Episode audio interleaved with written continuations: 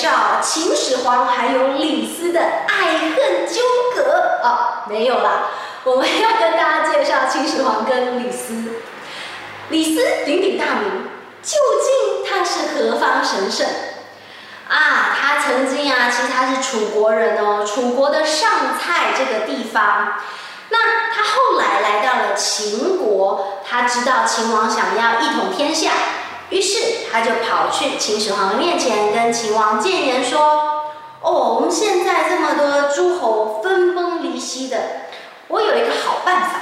如果这些人啊，可以用金钱收买的话，哎，那太好了，就纳入我们的麾下。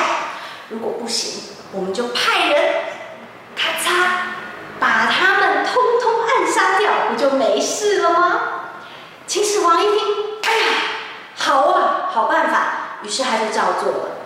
哎，真的很厉害哦，因为就在这样慢慢慢慢的蚕食鲸吞中，哦，果然秦国就成就了大业，变成了秦朝了。可是啊。建立秦朝还不够哎，这么多诸侯国，大家看不同的文字，要讲不同的语言，听不同的话，我还看不同的书哎，那大家不是想法就会不一样吗？所以李斯就跟秦始皇说：“哦，启禀圣上，如果啊，我们要让大家都可以跟我们一样的想法。”这些人他就不能念和我们不一样的书，因此我们收集全天下这么多地方的书籍，我们收拢就把它烧掉吧。然后呢，这些已经念过书的读书人啊，不行不行，他就不会听我们讲话了。于是我们就把它啊一样，你懂的，哎。秦始皇听进去了，这么好的办法，怎么不早说呢？也是因为这样，他就鼎鼎大名的历史事件焚书坑儒就这样悲剧发生。哎，可是我们今天要介绍的不是焚书坑儒这么简单的成语而已啊！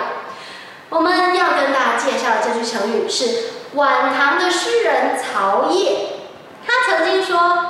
南疆一人手，掩得天下日。什么意思啊？哦，我一个人的手要盖住整个天空，让大家看不见太阳，怎么可能嘛？哦，李斯做到了，秦始皇也算做到了，但是留下了千古骂名。所以，如果我们要用一手遮天来造句的话，嗯，哥哥他在班上啊遇到了一个小霸王，那个小霸王总是一手遮天，欺负全班的同学，连哥哥也不幸免。于是每一天哥哥就会哭哭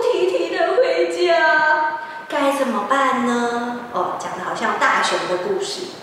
好啦，今天呢，呃，我们的一手遮天就到这边，拜拜。